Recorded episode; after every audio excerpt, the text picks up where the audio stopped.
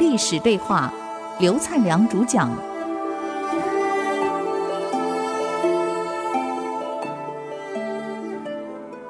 与历史对话，我是刘灿良，继续跟各位好朋友来谈齐襄王在看到田单给过河的老人，因为天气太冷了，这个零下的天气啊，你想想看。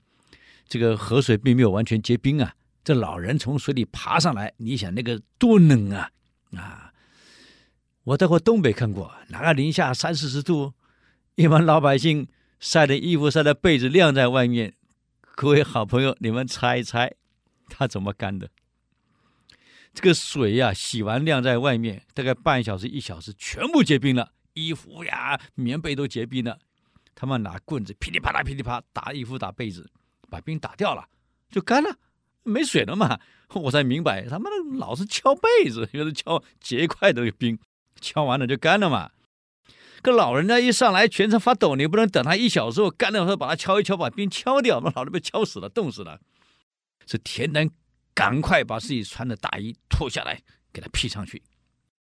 就这个举动，让代王怀疑你在收揽人心啊！你想自立为齐王？你有恶心！你看我将来怎么铲掉你！就讲这个话的时候，刚好后面有个在穿珠宝的工人，啊，专门给皇室穿珠宝的工人啊，不是老百姓外面的民工啊，看到了，听到了。你过来，哎，大王，刚刚我骂田单的话，你听到了？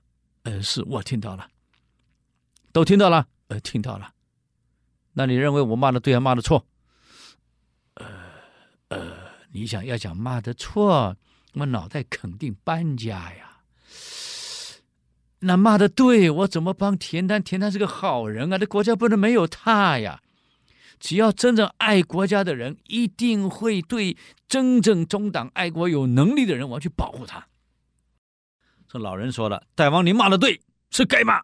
呵呵，那他该不该死？不，大王，我觉得你还可以做一招更漂亮的事儿。”嗯。我该怎么做？你想想看，大王，如果田单在外面所做的一切事被全国人民都认为是大王您叫他做的，请问人民是感谢你还是感谢田单？哦，那当然感谢我，因为是我要他做的嘛。那就对了，大王，您为什么不这样发表呢？我担心人民饥饿了，所以我让田单去访视民情，给人民足够的粮食，避免人民饥饿了，否则寡人会很痛心啊。我看到人民寒了、冷了，没有衣服穿，我让田单去给老百姓衣服。我看到老百姓冷、冻、发抖，我痛苦啊。我要让老百姓安居乐业，让社会安定。我让田单去让人民过安居乐业、社会安定的日子，这都是我要田单去做的。你只要这样宣布以后，老百姓都会认为田单所做的一切都是代王您的意志、您的要求啊。嗯，对。这牵线公又说了，代王，这个事儿还不能私下讲，还得公开。最后透过电视台，透过广播，让全国都知道。明天上朝的时候，你把田单招来，就这样讲。好，第二天上朝，代王亲自把田单找来了。田单啊，我看到老百姓饥饿了，我寡人很痛苦呀。你得去把这个问题帮我解决，让人民过得。吃饱的日子，没有衣服穿了，要让他们过穿暖的日子；社会不稳定了，要让他们过得稳定、安居乐业的日子。人民需要学习，需要教化，你得去帮我设立学校，教育他们。这所有一切人民所要的东西，你都帮我做好。我再来正式再跟你提醒一次，听到没有？啊，就像那天你过河的时候。看到老人过河，身上冻着了，你给他衣服，这就是我要你做的事情。也就是你做的正是符合寡人的心意。你好好去把它做好，朕从此班临天下，所有这个都为田南去做。果然没错呀。这个大王派了很多密探到城里去了解情况，到人民间去了解情况，每个人都要赞扬啊！我们大王真是了不起啊！我们大王伟大呀！哎，我们大王真有智慧呀！真爱我们人民啊！就是因为这样，田丹不得不为我们人民做好事。原来这是大王的意志，我们感谢大王。每一家都在感谢大王。这个襄王听到这些以后，把牵线公找来，寡人谢谢你。那里我骂田丹本来要砍掉他的，就因为你一句话提醒了我。现在我不但没有杀田丹，让有能力的田丹去帮我做事儿，太好了。因为这样，我得到了全国人民的支持跟赞扬，我非常感谢你啊。从这一段我们可以看得出来，什么叫管理。昨天我带学生参观一个企业的时候，那个董事长讲的就很有道理的事情。专业人士是做专业的事儿，学管理的人怎么样把专业的人士集合起来、整合起来，来按照你的意志、你的理念去把事情做好。就像这个千先生建议大王让田丹按照他意志跟理念做好，结果所有一切攻击绩效都是你大王的，哪里不对呢？所以那位董事长跟我说，一个管理者不是光有两只手，专业人士就是两只手，你能做多少事儿？你想想看，我把所有的专家集合起来，能人集合起来。哎，就多少的手眼、眼睛、耳朵、脑袋在做事儿，所以一个领导者要让自己变成千手千眼观音，那么这样子整合起来，你就成功了。襄王能够听这个一个工人的谏言，他只是个牵线工人，也不是什么这达官显贵，他可以听下去。说明了我们大王齐襄王有没有纳谏的胸襟啊？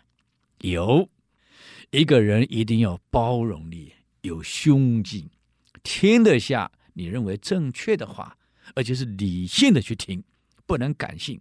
当时如果齐襄王改性听不下这个穿朱线的这个工人的话，他还是建议要杀这个田丹。你想后来怎么会让齐国大治？不可能。所以我们说了，襄王真的是有包容力，这个我们也不能不承认啊，不能不赞叹他。那么田丹在这样的情况下，他也不错，他为代王举荐了一个很有能力的人。这个人呢，叫做刁伯，非常有能耐。可问题是，襄王旁边那九个逆臣还在呀。老是长长短短的，这里不对，那儿不对，不是批田丹，就是批田丹所举荐的人。那么有一次，齐国必须要联合楚国来抗秦，到底要派谁去呢？这九个人说了：“啊，派刁伯啊，这田丹举荐的人啊，派刁伯去啊。”其实九个人意思是把人都往外送。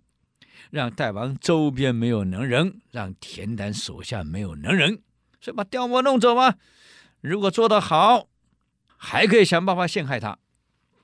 那么大王听完说可以让刁伯使楚，襄王就把刁伯找来，到楚国的事就委托你了，你去。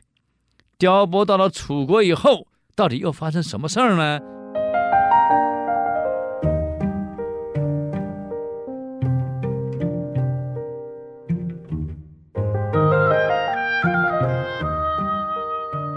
我是刘灿良，刚刚谈到刁伯到楚国去出差了啊，联合楚国去了，这是对的啊。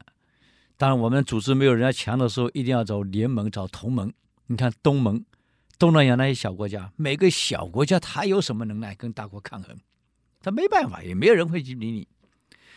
当这十个小国组成东南亚国一个联盟的时候，东盟每年开会的时候，你看现在，美国总统也去了，中国总理也去了，日本总理也去了，欧盟的主席也去了。只有一个小国开会，你说越南开会、马来西亚开会、新加坡开会，谁去呀？没有人去。可这一联盟就不一样了。这个刁伯到了楚国后，这个楚国建议我们要联盟才有力量，联手才有力量，否则我们没有办法抗衡。楚王被说服了，很感激刁伯，所以把刁伯留下来，连续几个月没有让他回国。你想，一个大使出国。到楚国去，明明事情办完了，居然被留住没有回来。国内有什么看法呀？这九个奸贼马上在襄王面前给他下毒了。大王，你想想看，刁伯到楚国去几个月了没回来，为什么呢？就我们所得的情报，他被楚王给留下来了。楚王想拜他为相。你试想看看，一个区区的个大使到楚国去，能够被万乘大国的国君留下来，那是因为他在我们齐国国内有很大的势力存在。楚王看中他背后的势力而尊重他、礼遇他，把他留下来，并不代表刁伯有能力呀，是因为在齐国有大的势力。这势力在哪里？田单。大王，我担心的是田单跟你君不君是成不成啊？君臣之间没有什么分野，上下之间没有什么分野，君臣没有分野，跟你平起平坐，那就是国家的危机。今天刁伯被留在楚国，说明的在齐国的大势力，就以田单势力为基础为背景，才让楚国重视。今天如果田单在连楚，大王你想想看，我们齐国怎么办？大王您怎么办呢？当时他给老人披衣服，收买人心，还好啊。那一位川县的工人出了个策略，把你给化掉了。可这一次谁能帮你化？大王，我看您还是得紧急处理这件事情。要不然是很麻烦的事儿啊！